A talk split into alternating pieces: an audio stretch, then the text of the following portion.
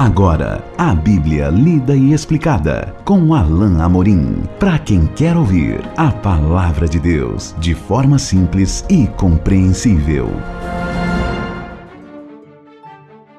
Olá, meu querido ouvinte, minha querida ouvinte. Estamos de volta com o programa A Bíblia Lida e Explicada. Eu sou o pastor Alain Amorim. Hoje nós vamos iniciar o nosso estudo no capítulo 10 do Evangelho de Mateus. Continuamos estudando versículo a versículo, pouco a pouco, o Evangelho de Mateus. Chegamos já ao capítulo 10 e eu espero que você já coloque aí a sua Bíblia aberta nesse Evangelho. No capítulo 10, nós vamos hoje estudar os primeiros quatro versículos. Diz assim então o texto da bendita Palavra de Deus: Tendo chamado seus doze discípulos, deu-lhes Jesus autoridade sobre espíritos imundos para os expelir e para curar toda sorte de doenças e enfermidades.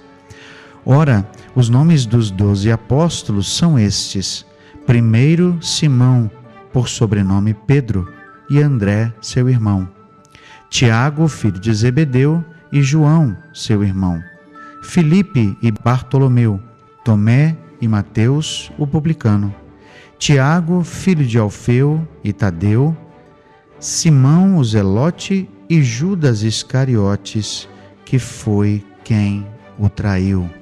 Jesus já havia começado a chamar os seus discípulos pouco a pouco. Nós vimos em alguns trechos já estudados anteriormente, aqui no nosso estudo do Evangelho de Mateus, que Jesus foi chamando pouco a pouco aos seus discípulos e chamou o próprio Mateus, que aqui é chamado de Levi, chamou a Pedro, seu irmão. E há algumas coisas interessantes que nós precisamos observar aqui no contexto do capítulo 10, porque Jesus está se preparando para falar uh, dos discípulos, mas não especificamente dos doze apenas, Aqui, o próprio Mateus eh, nos traz a lista dos nomes, nós vamos falar um pouquinho deles, ah, daqui a pouco você vai poder conhecer um pouco mais deles, mas nós entendemos também que nesse início do capítulo 10, Jesus começa a preparar o terreno para falar do discipulado, ou melhor, para continuar a falar do discipulado. Nós já falamos sobre isso já trouxemos aquela máxima que foi ah, colocada por aquele autor alemão, que quando Jesus chama para o discipulado, ele chama o discípulo para morrer, ou seja, morrer para si mesmo, morrer para o mundo. E assim começamos a falar da, da questão do custo do discipulado. E aqui no capítulo 10, Jesus vai retomar esse tema falando do ministério dos seus discípulos, falando da atividade dos seus discípulos, mas também falando de um modo geral para o aspecto do custo do próprio discipulado, e aí a perspectiva se abre para nós também, para mim e para você, como discípulos de Cristo, e talvez para você que está me ouvindo e ainda não se tornou um discípulo de Cristo, mas é preciso lembrar: Jesus não floreou nada. Ele ensinou especificamente e diretamente os seus discípulos acerca do, dos custos, acerca de tudo o que envolvia a seguir o próprio Jesus como mestre. Então, aqui o texto diz: tendo chamado seus doze discípulos, deu-lhes autoridade sobre espíritos imundos para os expelir e para curar toda sorte de doenças e enfermidades. Naquele contexto específico, e aqui, é claro, essa referência é a referência aos doze apóstolos, os discípulos receberam a autoridade de Jesus, a autoridade que o próprio Senhor Jesus foi concedida a eles, ou seja, Jesus delegou especificamente aos doze essa autoridade sobre espíritos imundos, ou seja, sobre demônios, para que os expelisse e para curar toda sorte de doenças. Nós vamos ver lá no versículo 7, que será estudado só no nosso próximo estudo, que Jesus deu uma outra missão. E naquela, naquela perspectiva, naquele contexto, nós vamos então falar um pouco mais sobre isso. Por ora aqui, nós podemos perceber que o mesmo poder que Jesus tinha foi também dado aos discípulos, de forma delegada. Ou seja, Jesus é que tinha esse poder.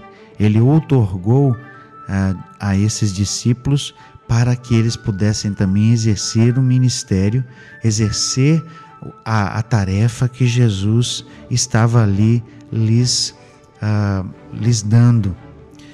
E aí então Mateus, antes de falar desse trabalho específico que os, que os discípulos teriam, ele traz a lista dos nomes e eu quero ler com você e falar um pouco acerca desses nomes.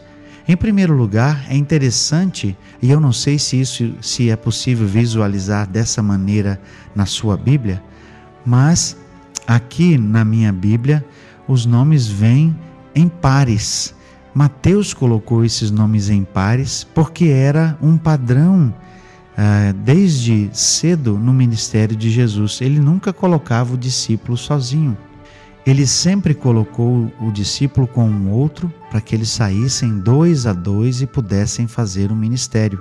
Aqui, Jesus está preparando os discípulos para fazerem a obra que ele estava designando e ele os separa de dois a dois. Por isso, nós vamos considerar esses nomes aqui em duplas. Então, o texto diz assim no versículo 2: Ora, o nome dos, dos doze apóstolos são esses.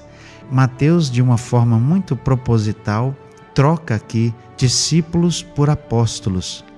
Não porque ele estivesse já trabalhando o próprio título que os, que os discípulos receberiam de apóstolos, né, como nós os conhecemos hoje, mas também por causa do sentido da própria palavra apóstolo.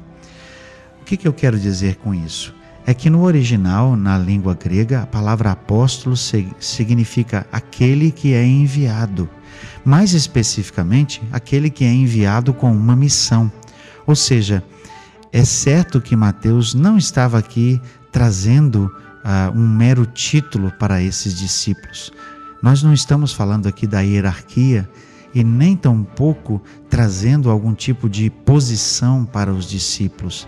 Mas Mateus certamente usou essa expressão para chamar o fato de que eles eram enviados e de que eles tinham uma missão.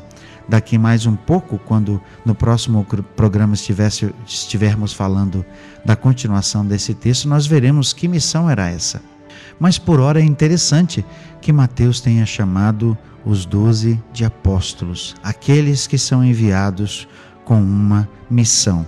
Então ele diz: primeiro Simão, por sobrenome Pedro, e André, seu irmão. Mateus menciona aqueles que primeiro foram, que, que primeiro foram chamados.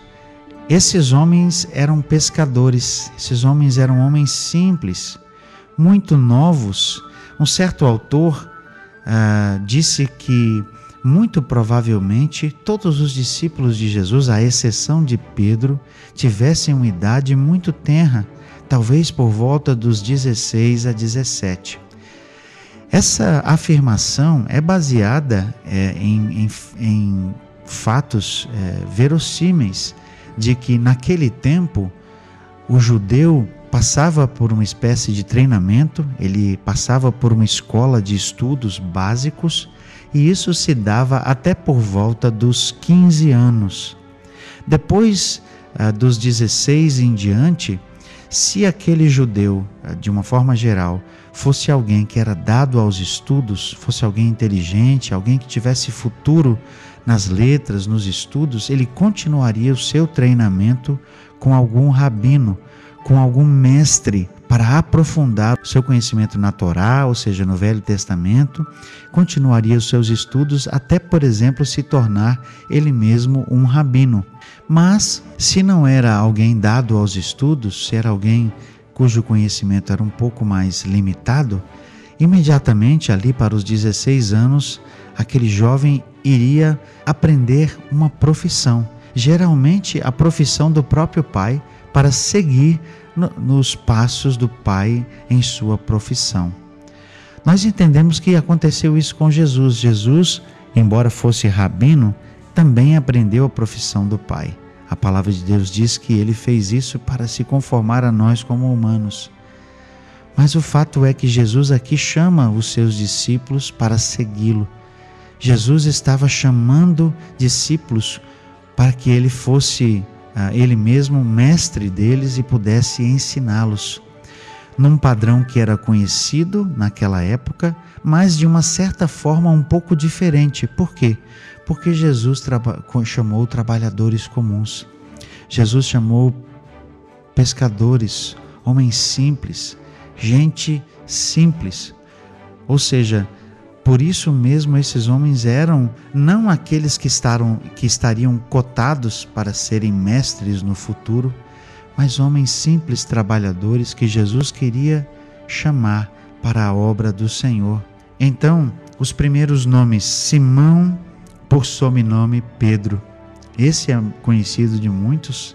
Esse era o Pedro, aquele, aquele Pedro ousado que muitas vezes falava o que não devia, mas que era um líder nato, alguém que muito cedo começou a falar em nome dos discípulos, muito provavelmente porque ele já era um jovem e por isso já era um pouco mais velho e por isso se tornou um líder entre os doze. Depois André, o seu irmão, ambos pescadores. Precisamos nos lembrar que Pedro foi aquele mesmo Pedro que chegou a negar Jesus três vezes, mas foi restaurado depois pelo próprio Jesus, como nos diz o final do Evangelho de João.